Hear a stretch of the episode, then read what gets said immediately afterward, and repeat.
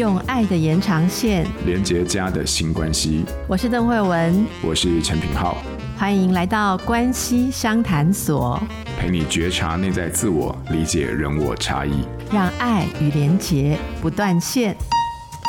嗨，各位关系相谈所的朋友们，大家好，我是品浩，非常高兴又来到我们一个礼拜一次线上交流的时间哦。呃，在我们今天节目开始之前呢，我想要先问问各位听友啊，就是说，我不知道你们有没有曾经有过这样的经验？你可能在社群平台上面啊，或者有时候在网页上面，你会看到有一些就是，哎，我们来填写一下这个资料呢，然后我们就可以知道你是属于什么样性格，或者是属于什么样的人。好，我不知道大家有没有填过，但是我自己对呃类似像这样子的这个活动，或者是这样的测验一出现的时候，我都有一种冲动，就是我忍不住会想要去填写它。我后来发现，是不是只有我这个样子？就没有想到，其实我身边很多朋友，其实常常很喜欢分享他们填写测验出来之后呢，这个人格对于自我的剖析大概是怎么样子哦。所以我相信，应该不少人其实对于自我的理解有充满浓烈的一个兴趣。那今天刚好非常棒的一个机缘呢，我们今天就在节目当中呢，想要跟你邀请一个，其实对于人格的这个评估还有测验这件事情上面有非常丰富经验的一位来宾。好，这个来宾是谁呢？我稍微跟大家介。介绍一下，这个来宾是我们的 Sherry 啊，夏宣礼小姐哦。那 Sherry 的一个基本的背景，我大概跟各位朋友介绍一下。Sherry 是我们这个 CuraJoy 基金会的共同创办人哦。那我其实第一次知道老师，并不是在节目上，而是我其实之前就有看过老师的 YouTuber，所以他其实是一个知识型的网红。在二零二一年哦，他开播的这个学历的心理学笔记频道哦，在 YouTuber 上面一年内就破了这个十万订阅，然后成长得非常快，到现在已经。有十七多万好的订阅数，那你会发现，其实那老师在这个频道里面分享，我相信是。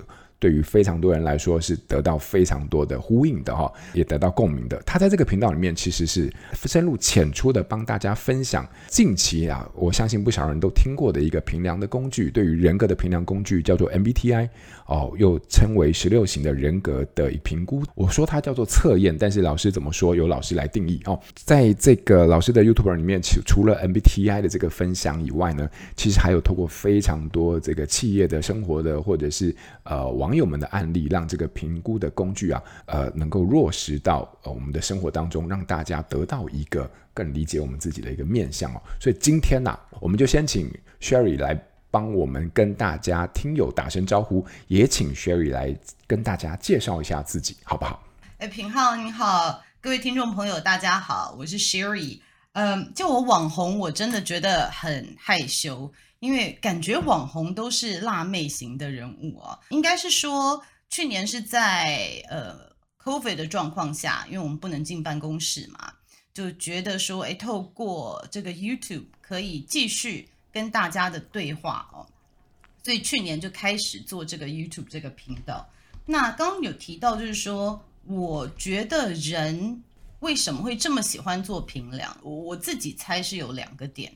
一个就是我们很想要了解自己，因为有的时候你真的不知道自己到底是为什么。就讲减肥这件事来说好，就是我也知道应该怎么吃，我也知道应该怎么运动，那为什么我不做呢？就是我对自己有的时候也会有这样子的好奇，那我为什么动不动有的时候会发脾气呢？所以我觉得人在成长的过程都会有点好奇，说我到底是为什么会这样子？那我觉得。另外一个大家很喜欢做评量的原因呢，可能是因为想要被理解。我觉得每一个人都很渴望别人理解他们，别人不是给他贴标签，别人可以看到他的复杂性。那 MBTI 最近为什么会这么红？我觉得是大家渴望我告诉你我是什么类型，你可以去网络上面查。你可以多了解我，你可以看到我的长处，所以我猜为什么平凉就是会这么红的原因是这样子。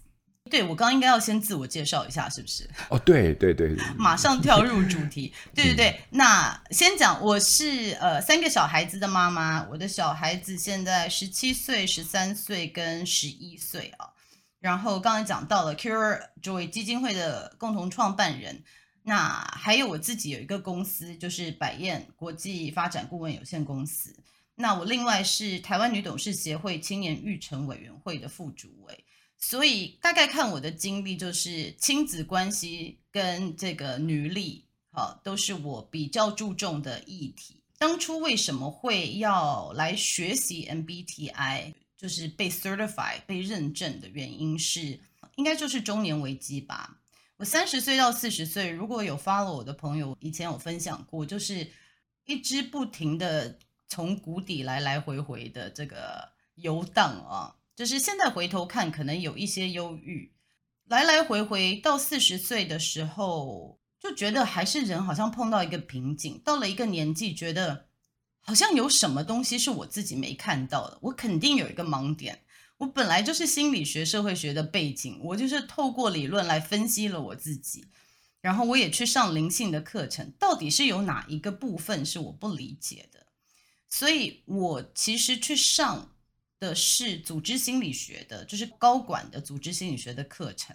因为那个时候还不觉得我是问题，比较觉得我的命怎么这样子，就是我怎么老是碰到这样子的状况，不管在事业上或者家庭上。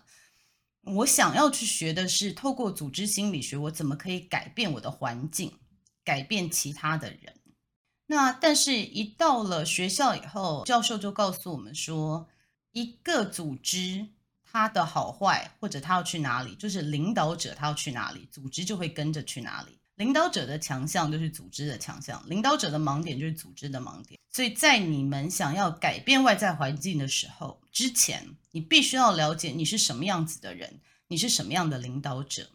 那因为这样子，就给我们做了大概约二十几个评量吧，MBTI 是其中一个而已。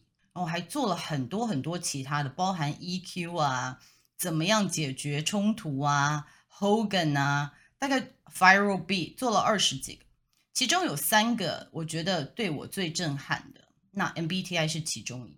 毕业了之后，我觉得我要学习更多，因为透过 MBTI，它其实让我更了解我自己，然后更了解我的阴暗面或者是我压抑的部分是什么。所以后来。就因为这样子的关系，我就去再去学习 MBTI。是，哎，所以 Sherry，就你自己在接触 MBTI 的这个动机跟启蒙上面，其实跟你自己人生在呃很多时候其实经历到的这个起伏背后，对于自己的状态的一个想要理解的动机，从这边开始呃有了一个这样的一个契机。所以从我知道你大学好像学的是社会学，社会学跟心理学。是，然后开始，后来又在心理学这一块有很多的精修跟琢磨，然后也在组织心理学这一块有非常多的深造，再到这个 MBTI，这其实是一个蛮大的一个跨越。我不知道，就是说在 MBTI 这个东西的。呃，十六型人格这个部分，我想可能有一些网友他今天是第一次听到，那可不可以你请你稍微简单的介绍一下 MBTI 它到底在做些什么？那在人格里面，它是一个基于什么样的假设跟理论？那它可以让我们理解到些关于自己的什么部分？嗯，好，没有问题。呃，MBTI 它叫做 Meyer-Briggs Type Indicator，那 Meyer-Briggs 是一对母女的名字哦。就是这对母女呢，他们研发这个自己做的这个评量，就是问卷式的评量。它的基础理论是来自于荣格的理论。荣格有讲说，个性心理学，他说人大概是分为你的态度，你是对外还是对内，所以所谓的外向或内向，你怎么样可以获得资讯的方式，跟你怎么样做决定，几个心智功能决定了你的性格。这对母女其实就是研究荣格的理论以后，就觉得说，哎，那我们怎么样可以看到哪些人是用哪种性格？如果不清楚荣格的朋友们，荣格是一个非常有名的，我们说心理学的可能是三大巨头。那他其实讲的比较大家会听过的，可能是呃集体潜意识，还有人格类型，就是 archetypes。因为他自己就是看了中西文化，然后他发现说，好像。讲来讲去，人就是分成这几种型，比如说有智者啊，然后可能有 Joker，就是比较讨喜的人啊。所以好像不管怎么样，我们有一个集体潜意识，就是我们有一些概念是，不管你你是什么样子文化，都都存在你的脑海里面。因为这样子的理论，然后这对母女就想说，OK，那我们可不可以做一些评量，让大家看到说他们是哪一种类型的人？所以他们就开始着手做这个评量。那这个评量出来以后，后面还有很多改变的版本。因为其实荣格只有讲到前三个，第四个字母其实是他是讲说我们人是怎么执行，就是我搜集到了讯息以后，然后我做了决定以后，我是怎么样去执行安排我的人生的。所以这个 MBTI 讲的就是这四个心智功能。好，呃，应该是就是透过心智功能来分析你的个性。那但是 MBTI 它绝对没有办法评量的。就是第一个你的 IQ，第二个你的能力，还有第三个你的人格现在发展到多成熟。我们一个人的人格类型，我们就把它想成它只是你的一个蓝图，这是你想象，这是你与生俱来可能比较善用的逻辑。但是你可能会透过一些跟对外相处不顺利和一些失败的经验，你会去调整这个心智功能。所以。大家把 MBTI 用来好像做一个标签，像命盘一样，就是好像它是不能改变的，或者是他每天都改变。说，哎，你看我在不同环境里面，我就是不同的行为啊。MBTI 看的是你的心智功能，是你最初与生俱来是用什么样子的逻辑在思考。就像我们生下来没有人教你，你可能就选择你用右手或者是左手写字。这是你的惯用手，这就是你与生俱来的天性。MBTI 也是这样，就是告诉你你天生的倾向是什么。那你你要发挥好这个倾向，因为它有可能就是你自信心的来源，就是你做起来会比别人容易上手。因为这样的倾向，你也会有你的盲点。那你的盲点是什么？那我们可以怎么样透过 MBTI 看到你的盲点，然后，让你开发这个，让它不会去影响你。所以 MBTI 它的作用对我来说是一个自我了解的一个有点像说明书、说明手册。说，哎，我自己人这个产品我是怎么样被制造的，然后我可以怎么使用。但是你使用的好坏真的是靠自己的努力，这个是没有办法定下来的。所以我常常在网络上面看到东西，我就很生气。因为比如说什么，这个性格就是恶人的性格，这个性格就是老板的性格，这就是艺术家的性格。我现在在这里就慎重的讲，每一个性格的人都可以做老板，只是你想不想要而已。然后没有一个性格是什么坏人的性格，或者是大恶人性格，没有这回事。每一个性格的人，他可能因为创伤或者是外在环境，他都有可能变成坏人。所以千万不要拿 MBTI 就去给人贴标签，它只是一个让你看到自己的潜能跟盲点的一个简单的说明。如果拿这个去贴标签的话，那它就不是这个评量的本意。非常认同，就是说，刚刚 Sherry 有说到，就是说，这个理论的发展，它其实是从荣格心理学的一个基础发展出来。因为人是一个非常复杂的动物，但是好像我们可以透过这样的一个评估，诶，找到了一个自己先天的某一些倾向。那这种倾向，它可能会展现在我们的关系里面、生活当中，或者是各式各样的呃经验当中，然后它再反过头来影响到我们。可是因为我们太过于呃，对自己的这种不熟悉，所以说很多时候我们其实并没有意识到自己是这么跟环境互动，自己有具备了这些倾向。可是透过这样的呃 MBTI 作为其中一种了解自我途径的一个选择之一，它其实可以帮助对于我们自己有更深刻的了解。所以 Sherry 在刚刚在最后也提出一个非常重要的一个提醒，就是说这个是一个很好的对于自己理解的一个管道，但它绝对不是一个决定命运或者是标签的。呃，一个最终的定型，没错。好，所以这个大概是呃，Sherry 对 MBTI 的一个理念，还有它的一个设计概念的一个说明。那我就要问一下 Sherry 啊，就是那我不知道，就是说你身为一个母亲，然后又身为一个企业人士，我不知道就是在 MBTI 这个应用上面呢，它对于你在亲职关系这件事情上，你觉得有没有带来什么样子的嗯影响？这个我相信也是我们听众 呃蛮在意的。我我觉得哦，他其实在我自己跟我的亲密人的关系中都带来了很大的影响。就是我一旦理解到我自己的性格啊，那呃，如果听众朋友知道的话，我的性格是 ENTJ。那 ENTJ 它有一个比较它的特性，就是说它是比较倾向逻辑，然后它比较倾向做事情一板一眼。那所以，我之前常常在，就是每天我都觉得我在家泼妇骂街。我不是在骂我老公，我就是在骂我小孩。我就觉得说，我我随便讲一个例子，到现在都还会发生。可是我现在不会这样子动怒。就是我如果我老公说要跟我在哪里见面，或者他要来接我，然后我就说那大概多久？他就说等一下，等一下。我等了五分钟没有人，我就会再打给他。他说等一下就好。所以到后来我就会很火，说等一下的一下是怎么定义的？你你是怎么定义等一下这件事情的？那我自从了解我的性格以后，就发现说，其实我对于时间的安排，或者是我对外面的控制，就是因为如果外面的东西都想得很细，然后安排得很妥当，这个我的内心才会感觉到自由。好，这是唯一的一个不安全感。我要去。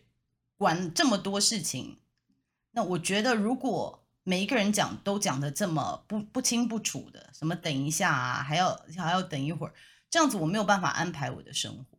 所以这个来自于我自己与生俱来的性格，有这样子的需求。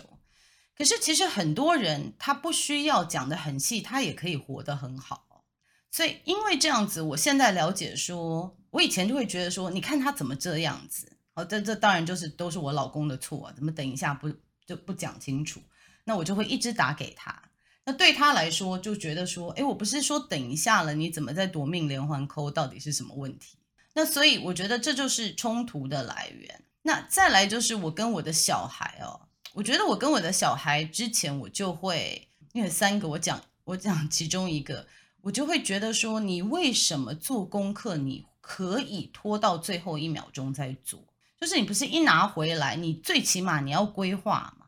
那你到最后一秒钟，你才想要去做这个功课，然后每一次都这样子，我每次都要提醒你。他如果一放学在休息，或者是一放假在休息，我就会一直在那边说：“那你今天做功课了没？那你今天做功课了没？那你为什么还没有做？你的进度在哪里？”那其实做完 MBTI 以后，我就发现了，对我来说，就是。我的执行方式是这样，这是最适合我的执行方式，因为我一拿到工作，我要把它分成细节，我星期要做什么，星期二做什么，我要能确保好，我星期天这样子工作安排，我可以做完，我执行完所有的事情。我这个性格有它的优点，就是说，哎，我时间可能事事前比较好准备好，可是我这个性格很大的一个盲点就是说，我的灵活度不够。因为随时外来都有可能发生一些事情，是不能照着我的规划走的。那当我碰到这件事情的时候，它跟我预期的期待不一样的时候，这个时候我就会动怒，或者是发火，或者是我有一些情绪就会上来。所以在我身边的人相对的也会紧张。怎么会？因为常常都会有突发事件发生，那就变成你常常都会有一些情绪，或者要骂人呐、啊，或者说怎么会这样，怎么会那样子。以前人家告诉我说：“诶，你这样子会让我们很紧张。”我都觉得这是好事。人本来就是皮要绷紧一点啊，要不然怎么会成功呢？对不对？要不然做事怎么会有效率呢？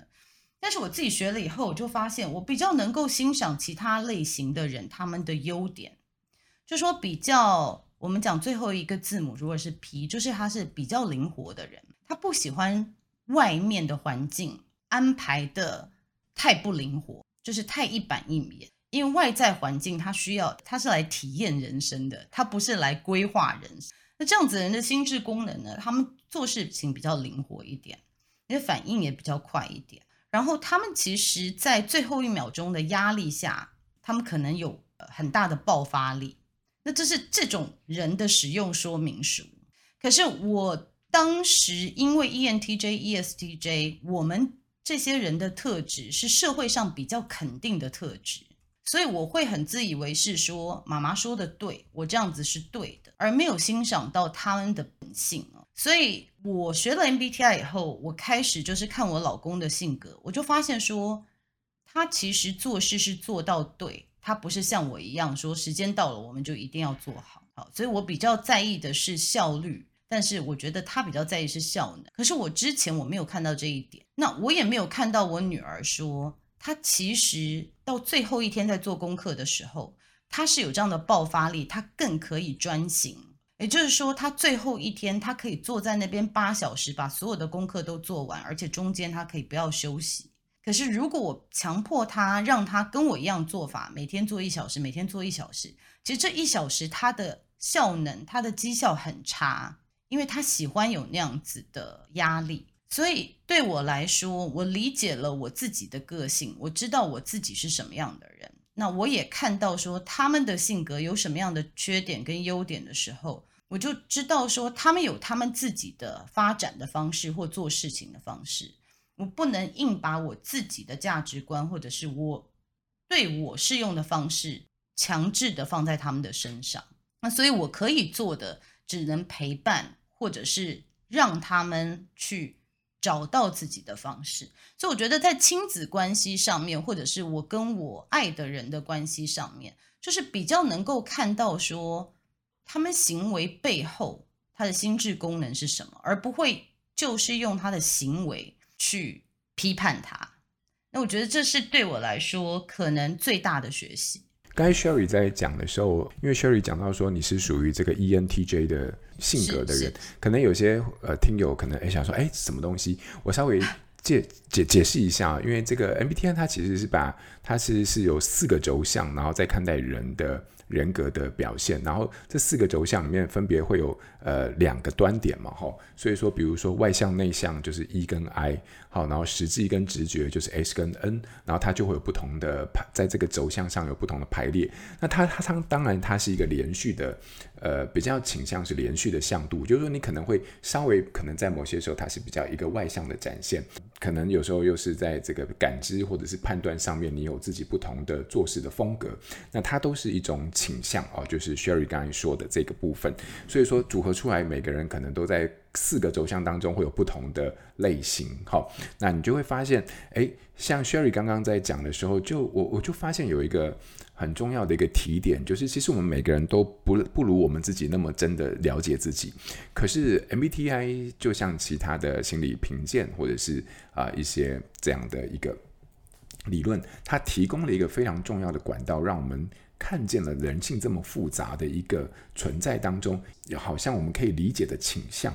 那 Sherry 刚刚的分享有让我有一个很大的呃感受，就是说，其实，在透过 MBTI，我们说评量好了，然后它其实是一个理解自己和他人的一个很重要的一个途径。那最终，其实我们。看到一件事情，就是看见自己，然后同时也理解差异。那我发现看见跟差异这两件事情，就打开了我们自己跟别人的这种呃包容或者是欣赏的一种。可能，呃，在关系里面取得某种平衡的机会，因为理解到自己原来跟别人在，比如说说在 MBTI 里面，它是很不一样的一种风格跟倾向的时候，那你你可能就不会去怪罪他的故意，误解了他人的动机，然后成为冲突的一个开始。那我觉得在 Sherry 的分享当中，透过 MBTI 这样的一个途径，看见自己以及他人的差异，而这种差异跟看见本身，就是在关系里面寻求平衡。很重要的一个开始的契机了哈。好，非常感谢 Sherry。那 Sherry，你知道，就是我们今天带着听友们了解到一个非常宝贵的一个资产。透过 MBTI 理解到多了一个可以自我探索的一个管道。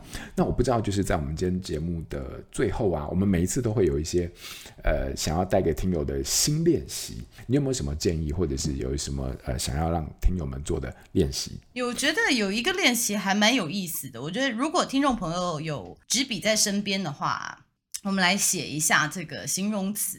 比如说，我现在写说我夏轩里，我 Sherry Hsia。当我到一个新的环境的时候，我希望别人怎么看我？然后写三个形容词，比如说我 Sherry Hsia 走到一个新的地方，我希望别人看到我是有同理心的，是呃有领导力的，是有智慧的。所以想三个形容自己的词。好，那再来呃开始想说我。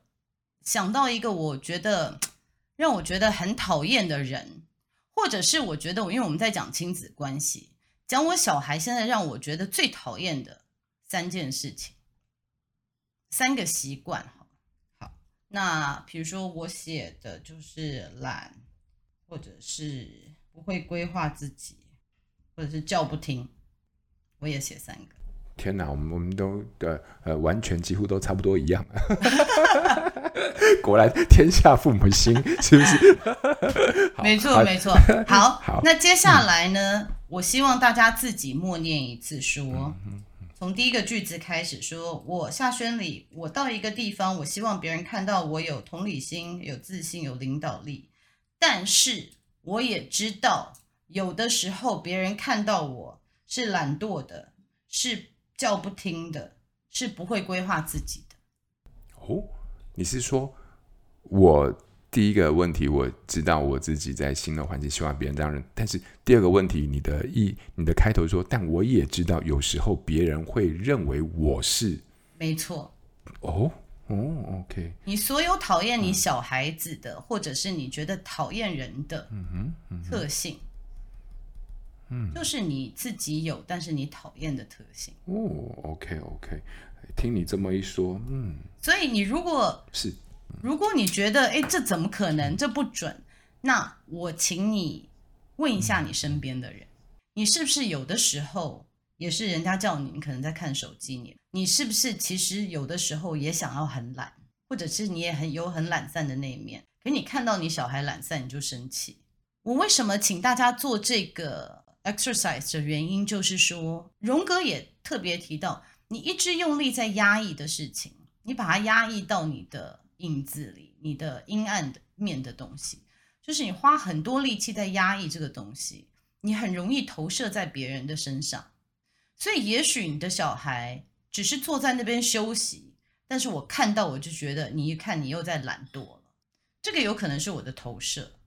那再来就是说，因为我讨厌懒惰的人，对不对？我可能都不让自己休息。那我不让自己休息，我看到人家休息，我特别生气。那可是久而久之，人是不能不休息的。所以当我不让自己休息的时候，我每次休息，我就会有很大的罪恶感，我会讨厌自己。那我觉得荣格跟 MBTI 要教我们的，最终就是说，我要看到我的阴暗面是什么，我看到有什么东西是我不愿意面对的。所以，与其说我们要把自己变得更完美，我们把自己变得更完整。我来整合这一块，我可以知道人他是有的时候是要努力的，有的时候他是需要休息的。休息的时候不代表懒。那我要接受，就说有的时候别人在累的时候，他可能不愿意理我，就像我有的时候我也太累了，不能不会理其他人一样。所以你一旦看到说你的小孩是你的镜子以后。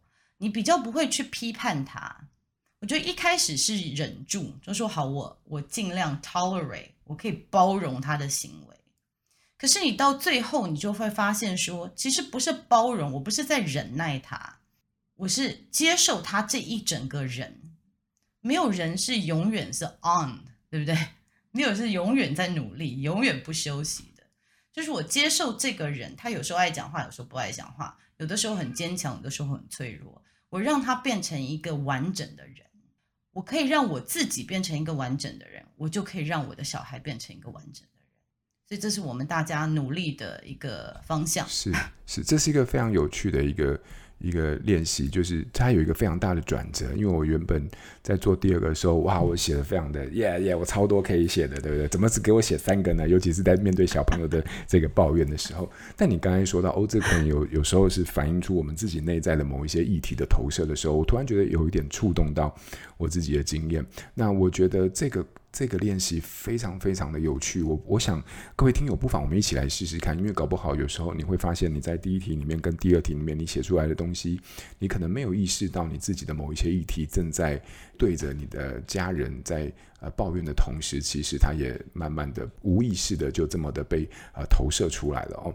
透过这样的方式去理解到自己的一些议题的时候，我们才开始可以懂得怎么去转换视角，去体恤或理解他人。我觉得这是一个很重要的一个提醒，这也是 Sherry 在今天的新练习当中带给我们非常宝贵的一个呃一个活动。我想我们一起来试试看，看看你在里面的经验会是什么。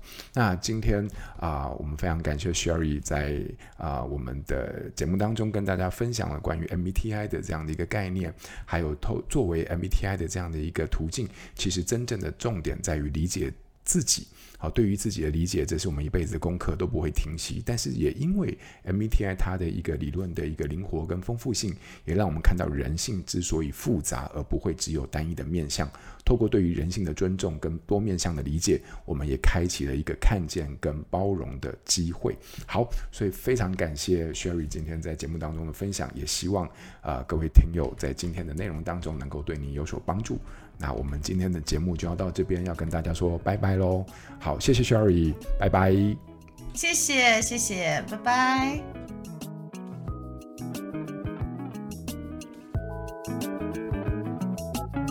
亲子天下 Podcast，周一到周六谈教育、聊生活，开启美好新关系。